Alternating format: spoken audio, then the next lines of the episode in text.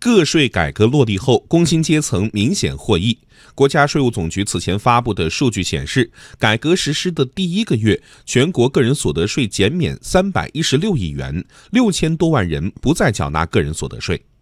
除了工薪阶层外，那些需要根据营业额缴纳个人所得税的个体工商户、个人独资企业等，也迎来了利好消息。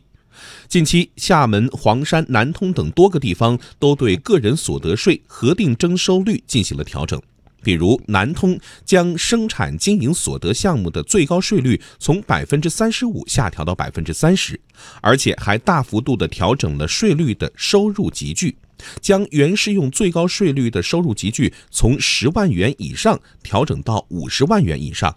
中央财经大学税务学院副院长刘环介绍。除了工薪阶层外，个体户也要根据营业额缴纳个人所得税。未来，他们也将享受到税收优惠。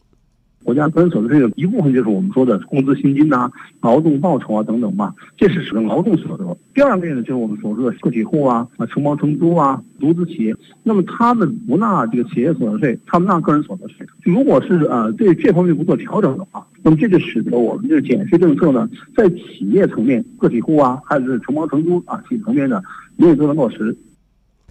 对于个体户来说，每个月需要缴纳的税款等于应纳税所得额乘以行业核定征收率。不过，对于不少企业来说，很难正确计算应纳税所得额。此时，由主管税务机关核定出一个应纳税所得额。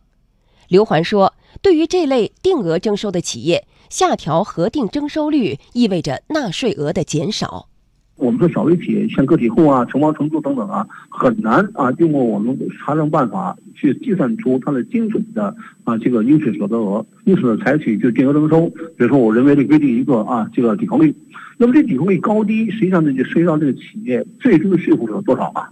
所以，这是我们大大的下调的定额征收定额率的话，就等于我们人为的让企业应税部分比过去啊减少了一倍甚至更多。这是我们在落实给企业减负政策当中的一个非常有效的办法。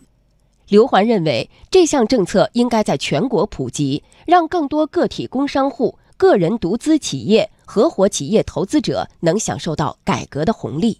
这个办法如果推出以后，我认为各地方呢应当根据你的实际情况啊，给企业呢核定征收率下调，在全国各地的这个小微企业，尤其是我们的个体户和承包出租企业呢啊，有望通过这样一个政策的实施啊，得到很好的啊这个税收负担减轻。